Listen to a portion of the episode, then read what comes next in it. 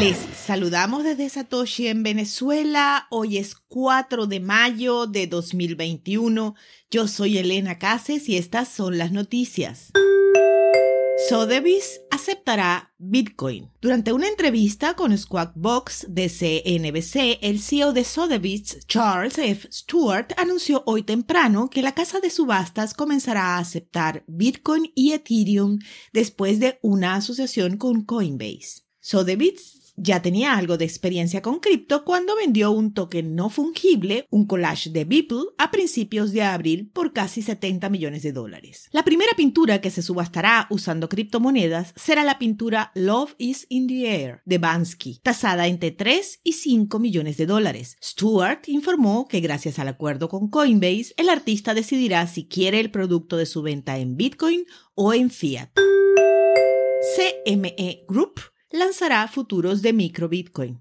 CME Group es la bolsa de derivados financieros más grande del mundo y acaba de lanzar un producto llamado futuros de micro Bitcoin, que son un décimo del tamaño de un Bitcoin y se liquidarán en efectivo con la intención de ampliar la base de clientes que se expone a la criptomoneda. CME reveló por primera vez el producto en marzo. La bolsa de derivados lanzó futuros de Bitcoin estándar en diciembre del 2017 y son uno de los productos populares en el espacio de los derivados criptográficos.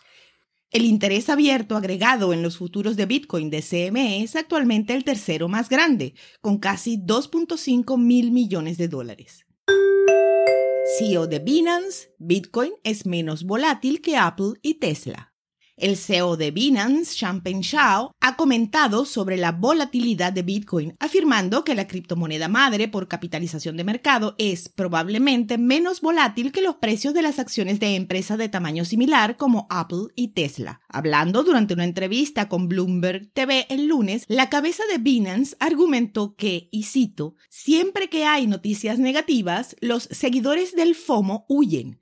Siempre que hay noticias positivas, intentan apresurarse y por lo tanto causan más volatilidad. Fin de la cita. Y también dijo que hay más particulares que seguían por el FOMO que los que hacen investigación seria. En abril, Sao reveló que posee casi el 100% de su patrimonio neto en criptomonedas.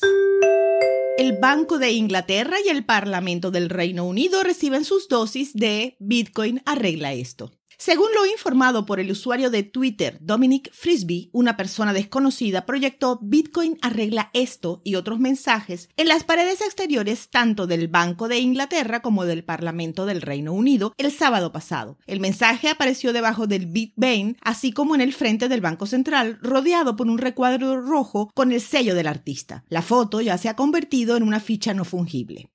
No está claro por qué este Bitcoiner anónimo eligió proyectar el mensaje en este momento en particular, pero recordemos que Bitcoin tiene una larga historia con los bancos e Inglaterra. El bloque Génesis tenía un mensaje escrito en código hexadecimal que hacía referencia al titular del diario The Times de Londres, correspondiente al 3 de enero del 2009, que decía Hacienda al borde del segundo rescate a bancos.